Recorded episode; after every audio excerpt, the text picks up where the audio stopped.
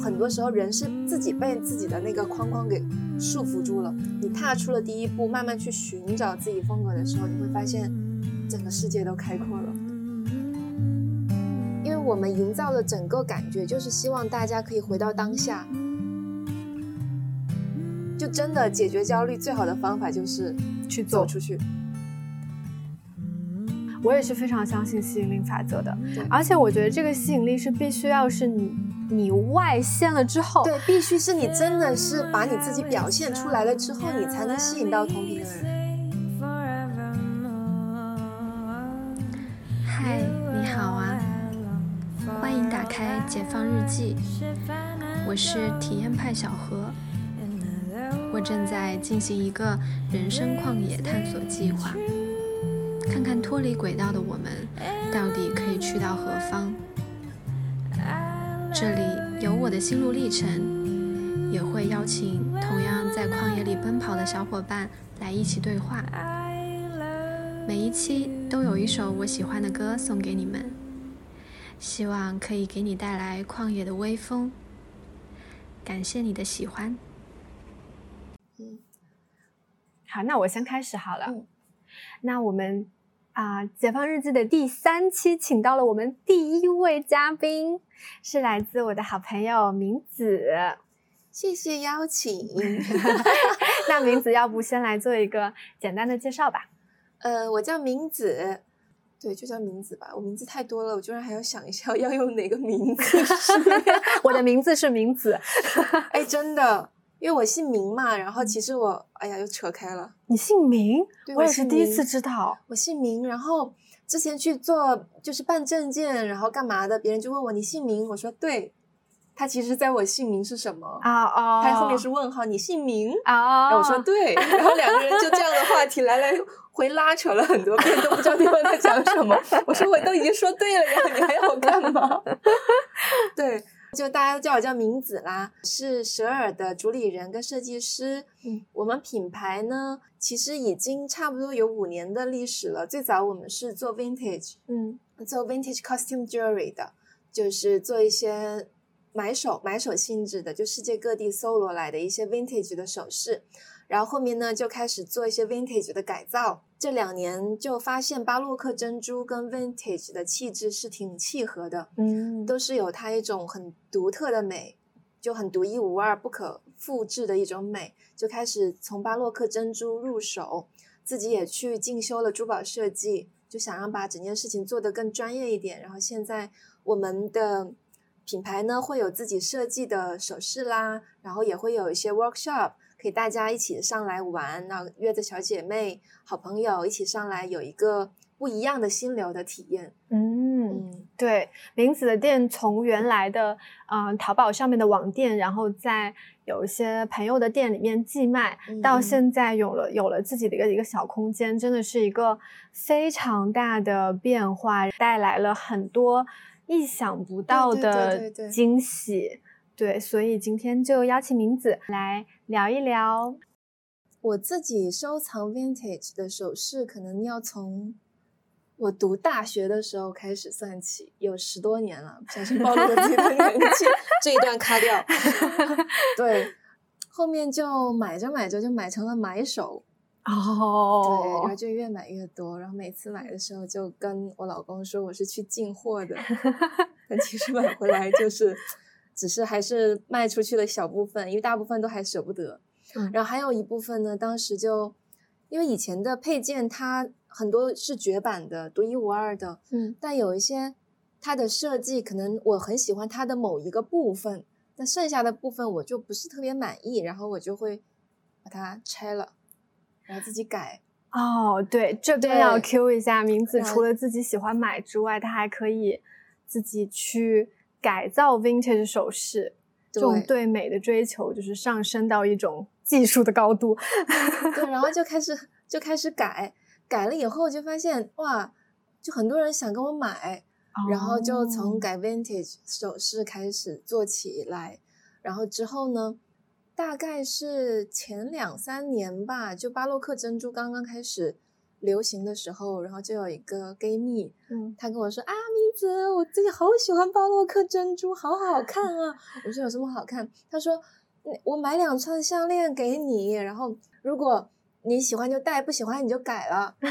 然后收到以后，珍珠我喜欢，但那个项链我真的不喜欢，然后我就改了。 对，然后那个时候开始，我就发现巴洛克珍珠它的魅力了，就一发不可收拾。然后就慢慢慢慢慢慢的有了这样的一家小店。嗯，那在香港开一家店会困难吗？呃，其实也是迫不得已而为之，嗯因为本来我们的品牌主要是做线上，我们有自己的网站，嗯然后有淘宝，嗯就主要还是线上的订单为主。但是疫情的关系，就物流很有问题，寄东西寄不出去，有很嗯长一段时间是完全不能寄珠宝首饰出去的，困顿了大概半年之久。本来呢，我们的小店其实在网上的销售其实挺不错的，嗯，然后后也发也有很多的回头的客户，嗯然后因为大家的品味都特别相投，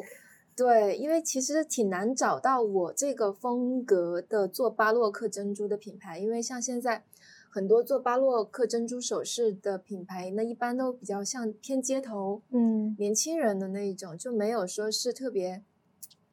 elegant 一点的，然后对比较少碰到吧，嗯，但是法式的对法式一点的，然后后面也没办法，就是东西寄不出去，然后呃，本来一开始的心态挺开心的，因为之前做订单做的也好累，然后一开嗯始前两个月觉得、啊可以摆烂休息一下，结果他这个封关就遥遥无期，无限期往后推迟，也不能坐以待毙吧，然嗯后就。而且说实话，来香港这么多年，我是一一年来香港的，就来嗯香港这么多年之后，其实自己生活的圈子大部分还是讲普通话的人，偶尔有一些香港 local 的同事跟朋友，但其实也不太多，就嗯始终觉得在这个城市好像没有留下点什么。对，就是有那种感觉，你懂 吗？就我是懂。对，我希望自己将来，并不是说我对香港有多热爱，我多想留在这里，只是说我希望等到有一天我离开的时候，并不是说我别无选择而离开，而是我嗯真的是在这个城市有了一点点自己的小小的足迹，然后再离嗯开。嗯就那种感觉对我来讲会很不一样。然后后来就跟我搭档商量，一拍即合，就决定在尖沙咀开这样的一个小店。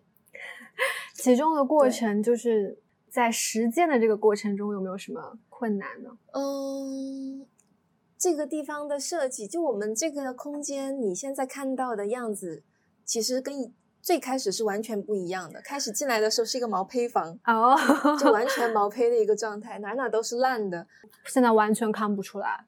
对，然嗯后一开始这个空间的设计其实是由我我的两个好朋友，嗯，他们一个是室内设计师，一个是软装设计师。哦，对，然后就专帮业我人士做了加一些持，方案。对，像我们的所有的家具都是定制的，从哦内地寄过来的。但是就有一个问题，因为当时也是物流的原因吧，然后所嗯以整个运送货品、运送这些家私，可能都花了两三个月的时间。寄过来以后，发现其实跟开始规划的还不太一样，因为所有的家具要自己装啦，他们人也不能来香港，所以很多嗯细节后面要自己，然后拉着我老公一点点的去完善。然后像墙纸这些都是后来加的，然后我上面的画框自己一点点去淘来的。对，这一次我才真正，因为我自己本身是性子特别着急的人，就比如说我自己家的装修软装，全家的家私，我可以在一天之内全部买完。哇，但这个工作室给我的感觉就是一点一点把东西加上去。其实我发现这种快乐是跟那种一天搞定的快乐是完全不一样的。对的，对，这样子真的就是每一个角落一点一滴都感觉是有认真去思考过的，对，一点点加上去，然后现在的样子我还是挺满意的。很好看，真的就是所以靠时间打磨出来，就是你会觉对得每一个角落都有好多东西看。每一个角落都想拍，真的。我第一次来的 时候就是不知如何下手，因为嗯每一个角落都太好看了，就包括每一个花瓶啊，然后每一个首饰的支架呀、嗯包括本身首饰本身都特别的精致，仿佛把你的内心世界打造了出来的那种感觉。对对对，你很懂 我。嗯对啊，我第一次来的时候，因为我所有我看上的那些都是你心中的 top 级，对对，你说你是不是有毒？我有毒，有毒。 嗯，其实我们俩在香港都已经不少年了，嗯，就是是有有的时候有这种感觉，还是觉得挺惊喜的。不管是在香港嗯还是我在懂其他地我方，懂我我觉得懂都是一件挺难嗯我得的懂事我情懂。嗯，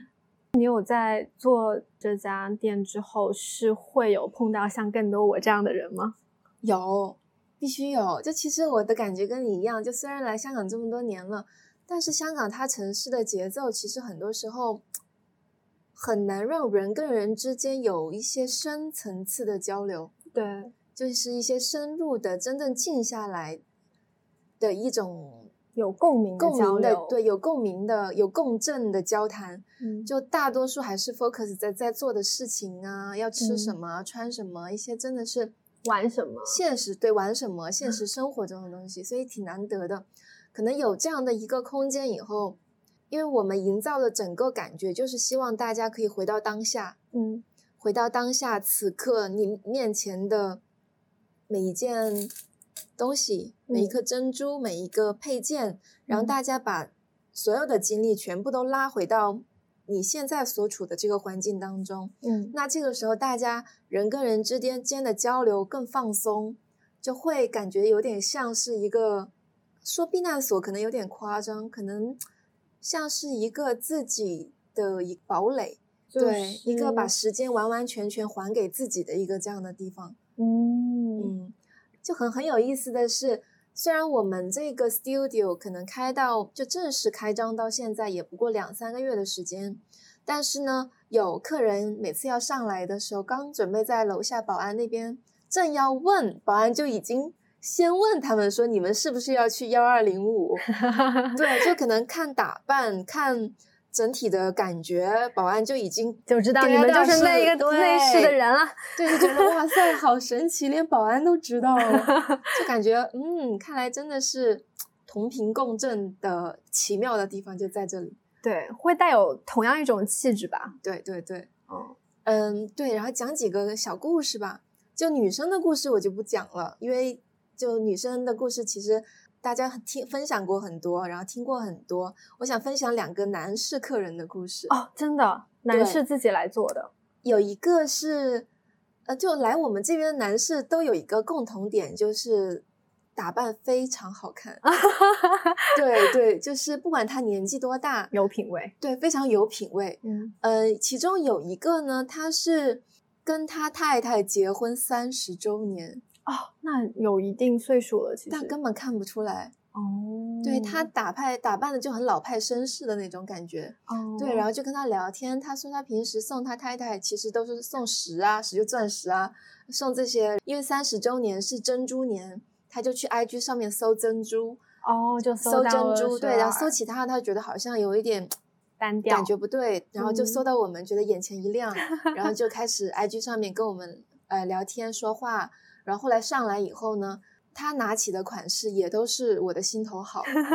后面就给他太太选了一条项链。后面没有过多久之后，他又来我们这边订了六条手链，六条，六条就是他太太有一个同学会，哦，就是跟他同学好像是二十周年的同学会，还是多少周年的同学会，然后就想大家姐几个好朋友、好闺蜜，然后一起就是有一个一样大家的一个配饰，然后哦这样子一起拍照什么的，嗯，然后也来找我们订，我觉得哇塞。好有品 味，对，然后就他这个三十周年，跟他整个人的气质真的很不像。第二一个客人他自己亲手上来做的，嗯，来参加我们的 workshop。他来的时候呢，我跟我搭档，我们他走呃走了以后，我们就在聊嘛，发现他在做东西的时候，我跟我搭档，我们都以为他是要 call 雷，而且我们都觉得他是要追那个很女神很难追的那种女生。嗯，对，因为呃，因为跟他一起做 workshop 的另一个女生呢，呃，也也在做东西嘛，然后这个男生还会给他建议，哦，就跟他说、啊，怎这样好看一点，那样怎样怎样怎样，嗯，然后讲的都男挺生给女生建议，男生给女生，建议，挺在哦点的，给的都，嗯，就觉得是一个心思很细腻的一个男士。然后他做项链的时候呢，他的那个组合搭配其实都还是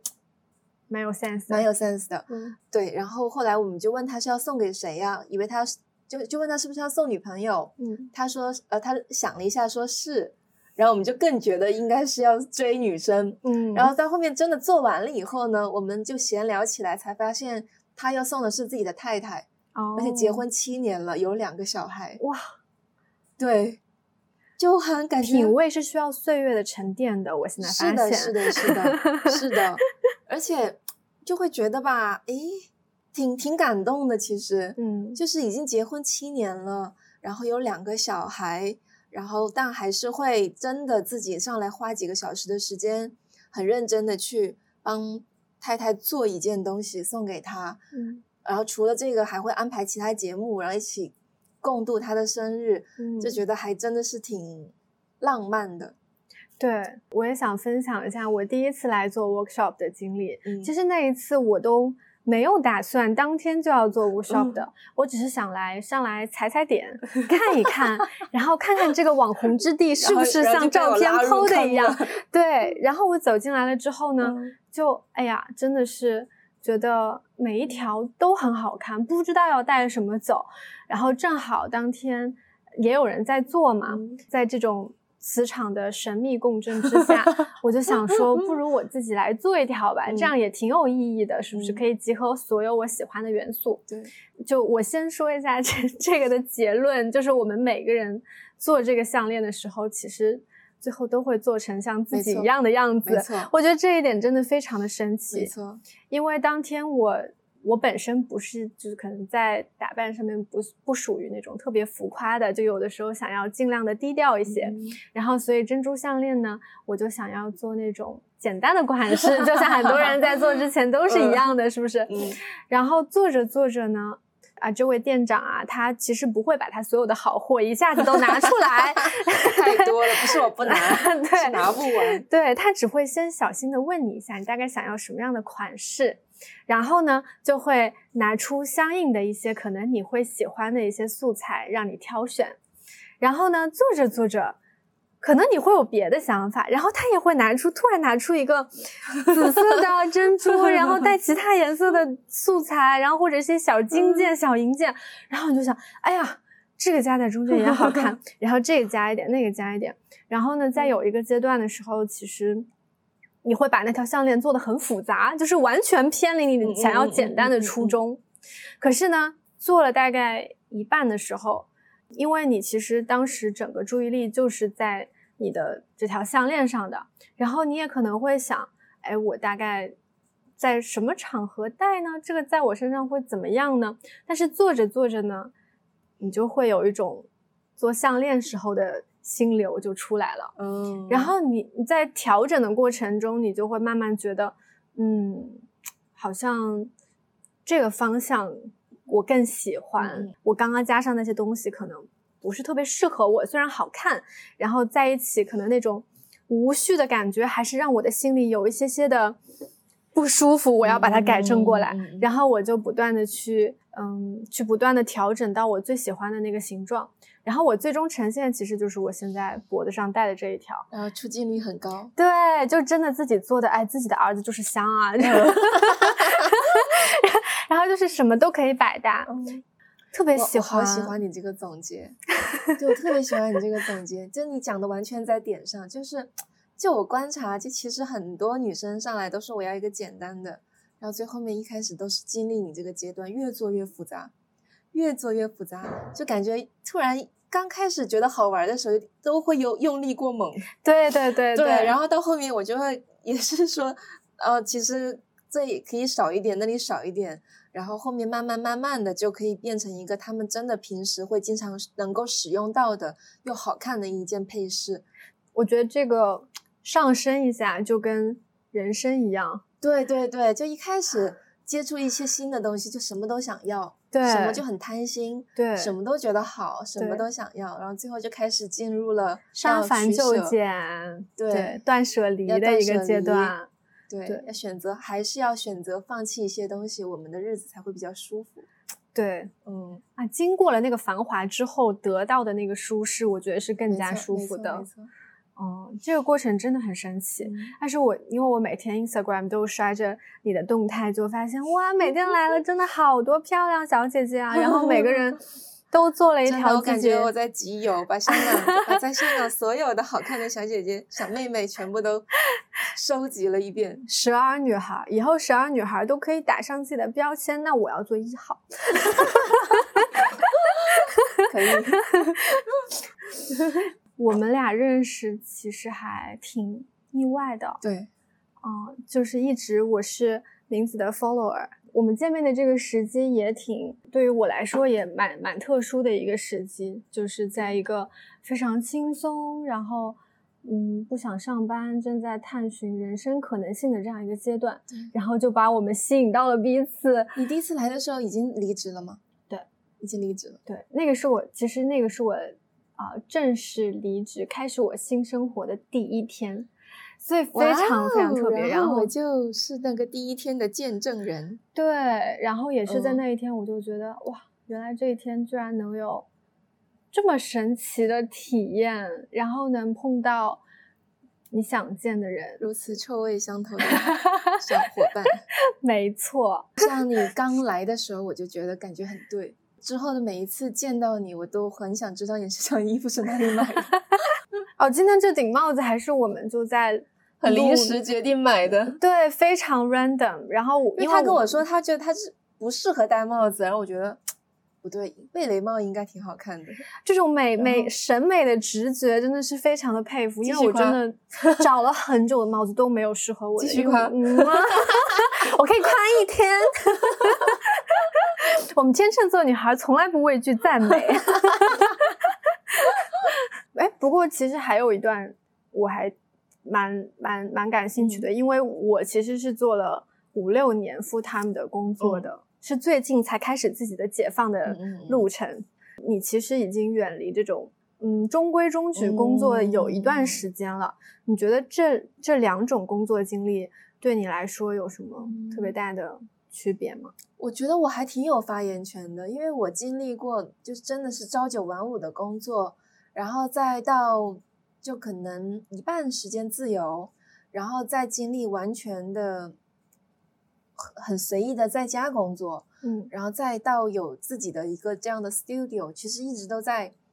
自己跟自己去探索跟摸索。首先，朝九晚五真的不太适合我，应该也不适合很多 人，对，嗯我就觉真的得不太适合。嗯但是呢，完全的自由也不适合我，嗯嗯，因为我并不是一个很自律的人。就其嗯实真的是要做自由职业的话，是需要一个非常强大的自驱力，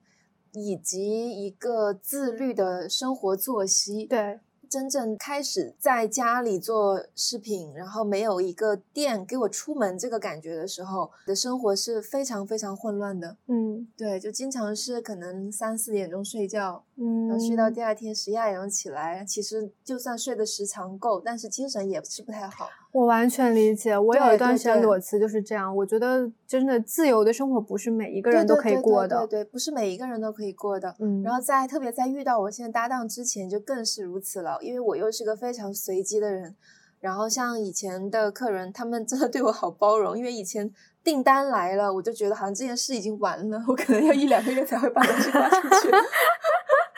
都没有投诉的。没有投诉，也没有退款，而且收到都非常满意。对， 天我呐，觉得他们好宠我呀，嗯就特别嗯溺爱。嗯，然后就可能被宠惯了，我觉得很理所当然，就是对，然后导致后面有了搭档以后，我发的时间快了一点，他们就说哇，这么快就给我发了，然 后真有点受宠若惊的感觉，就嗯，铁我之前粉真的我之是前铁有多粉，糟糕，对，我就特别感动。然后有了这样的一个空间以后，就心里有了牵挂，嗯，然后就总觉得好像每天要出门上班了，在这边做做想做的事情，然后再回家，就哪怕这一整天都是我一个人在这边待着，但那种健康的、积极的感觉是挺重要的。是的，我觉得规律的生活对真的是你开展一切其他的事是的情的一个基是础。的，就觉得其实以前就觉得好像摆烂啊、干嘛的，但那样其实其实挺影响我的精神状态的。对就，其实我并没有想象中那么开心。嗯，就反而好像是真的是做一点事情，感觉还是要做一个对社会有点贡献的 人，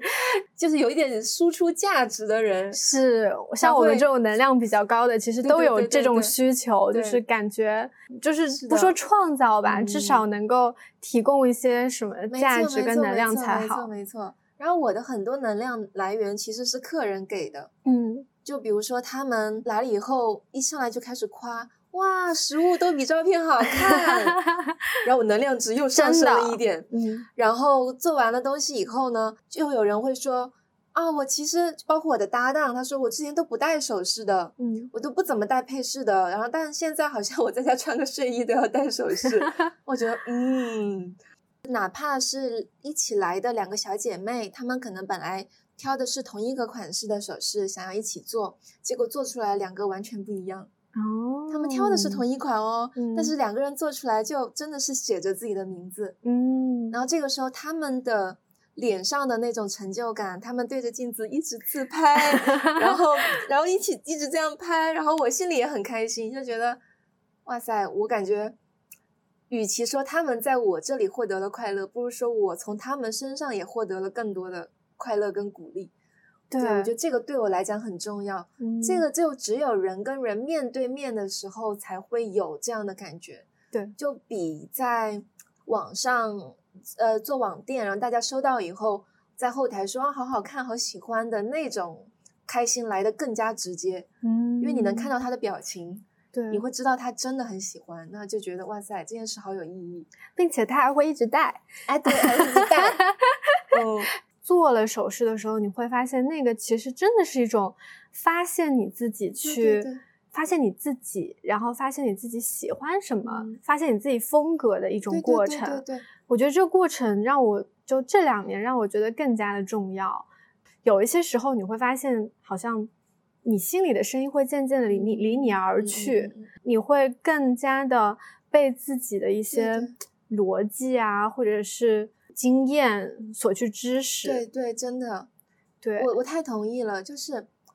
可能因为我我可能从小就比较跳脱，然后我爸妈是比较呃任我自由去拓展我想要穿什么衣服的这样的父母，嗯所以我可能没有那种说我要跟别人穿的差不多的这种感觉，但是我会感觉到很，就之前朝九晚五工作的时候，会觉得好像呃自己跟大家 穿的不一样，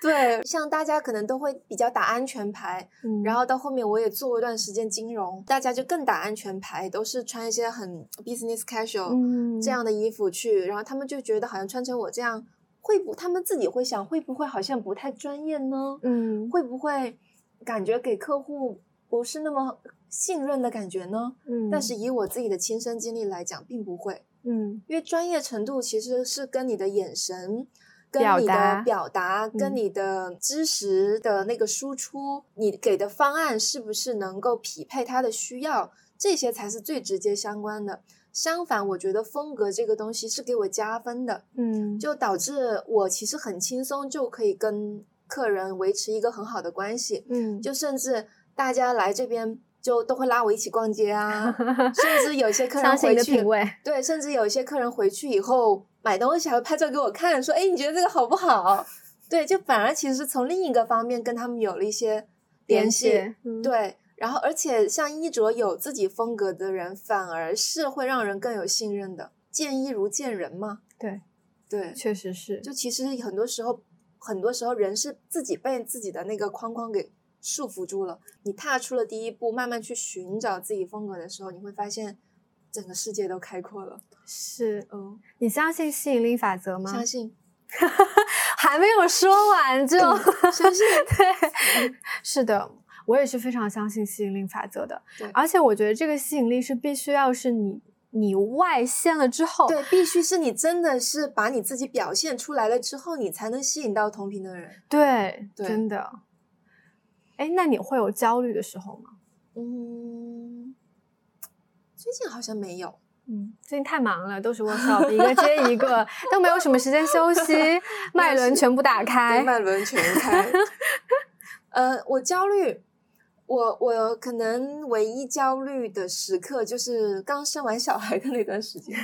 对我这边再、嗯再插一句，其实名字有很多的斜杠，就是除了他是十二工作室的主理人，做一个 vintage 的爱好者，并且还可以做一个 vintage 的改造者，然后之前还做过新媒体，还在 China Daily，还做过金融，然后现在还是一个宝妈，就多重身份加在一起，你也没时间焦虑了，其实。没时间焦虑。对，其实我觉得，呃，焦虑对我来讲是这样子的，就是很多事情在做的时候，我反而不焦虑。啊，是你我光完全想同不做的意时候，就会很焦虑。没错，对，你会觉得被困住了，你又不知道哪里困住了。这个是、嗯就真的解决焦虑最好的方法就是去走做，出去。对，嗯，走出去去做，对对，你一开始以后，你就会发现没有时间焦虑了，你的生活就会一直往前走，一直往往前滚，而且你反正就是兵来将挡，水来土掩，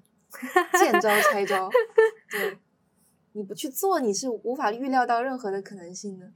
对啊，你做就算做了万无一失的准备，你还是会计划赶不上变化。还是不敢赶紧去做吧。 对，所以这个播客节目非常的好哦，说做就做，你也是执行力超级棒。对啊，嗯嗯，就不然也会焦虑嘛。想对做啊的时候，想做不做，要等到什么时候呢好？像你上次来那个，你第一次来 workshop 的那个时候，才刚刚开始说你想要有这个想法，结果才一个月有没有啊？你就已经真的开始了，前面已经有两期了哟，哇塞，牛逼，厉害！想就真的有第一次嘉宾，非常的荣幸。主要是觉得，因为其实本来做《解放日记》的初衷就是想要看看大家在这种非常规的道路上面，自己是怎么去开拓的，然后在这个过程中自己能收获什么。因为我觉得不管做什么，你朝九晚五的工作也好，或者是嗯你做自己想做的事情也好，你只要能在这里面有所收获，然后你是成长的，你是快乐的，那我觉得做什么其实都可以。 Please be true. In other words, I love. 好啦，今天和明子的对话非常的开心，也感谢你听到这里。这位宝藏女孩还有很多可以发掘的地方。如果你喜欢，欢迎订阅《解放日记》，关注体验派小何，有更多精彩人生正在制作中。那今天的歌呢，是《Fly Me to the Moon》by Mark Ron's Project。这对印度尼西亚的兄妹改编的 jazz 都非常的绝，简单的尤克里里和清澈的嗓音非常的治愈，希望也可以给你带来今天的好心情。下期见，拜拜。 You